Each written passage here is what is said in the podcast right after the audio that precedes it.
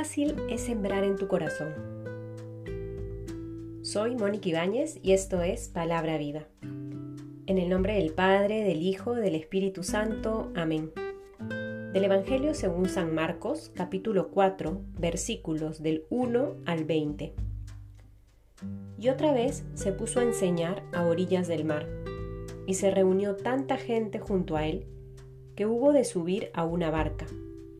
Y ya en el mar se sentó. Toda la gente estaba en tierra, a la orilla del mar. Les enseñaba muchas cosas por medio de parábolas. Les decía en su instrucción, escuchad, una vez salió un sembrador a sembrar, y sucedió que al sembrar, una parte cayó a lo largo del camino. Vinieron las aves y se la comieron. Otra parte cayó en terreno pedregoso, donde no tenía mucha tierra, y brotó enseguida por no tener hondura de tierra. Pero cuando salió el sol se agostó y por no tener raíz se secó. Otra parte cayó entre abrojos, crecieron los abrojos y la ahogaron, y no dio fruto. Otras partes cayeron en tierra buena, y creciendo y desarrollándose dieron fruto. Unas produjeron treinta, otras sesenta, otras ciento. Y decía, quien tenga oídos para oír, que oiga. Cuando quedó a solas, los que le seguían a una con los doce le preguntaban sobre las parábolas.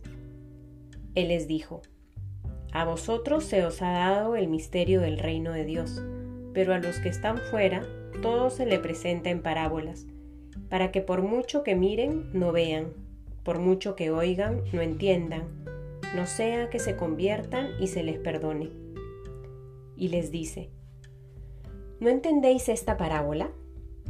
¿Cómo entonces comprenderéis todas las parábolas? El sembrador siembra la palabra. Los que están a lo largo del camino donde se siembra la palabra son aquellos que en cuanto la oyen, viene Satanás y se lleva la palabra sembrada en ellos.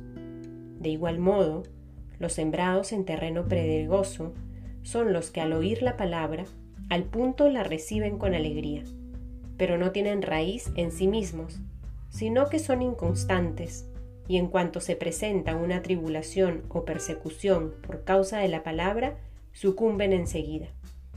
Y otros son los sembrados entre los abrojos, son los que han oído la palabra, pero las preocupaciones del mundo, la seducción de las riquezas y las demás concupiscencias les invaden y ahogan la palabra y quedan sin fruto y los sembrados en tierra buena son aquellos que oyen la palabra, la acogen y dan fruto. Unos treinta, otros sesenta, otros ciento. Palabra del Señor. La liturgia en este día nos permite interiorizar y rezar a la luz de esta parábola del sembrador. Y son varios versículos los que se nos propone el día de hoy donde no solo escuchamos a Jesús que enseña a sus discípulos con esta parábola, sino también se nos permite acoger la explicación que el mismo Maestro hace de la misma. Y el día de hoy creo que lo que podemos hacer en espíritu de oración y recogimiento es preguntarle al Señor y sincerarnos ante Él en nuestra oración y decirle, ¿Qué tipo de tierra hay hoy en mi corazón? Cuando tú, Señor, tiras la semilla de tu palabra, ¿qué terreno encuentras en mi interior? ¿Es ese terreno que está a lo largo del camino? ¿Es ese terreno pedregoso?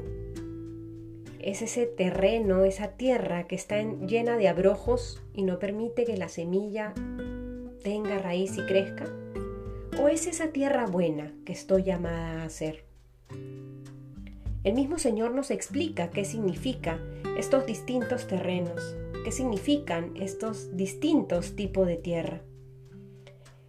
Que el Señor nos conceda la gracia de ser sinceros ante Él, para que si hoy por hoy no hay esa tierra buena en nuestro corazón, que nos permita quitar las piedras que hoy obstaculizan que su palabra eche raíz en nuestro interior, que nos permita quitar los abrojos que no permiten que su palabra nos llene de vida y transforme nuestra historia.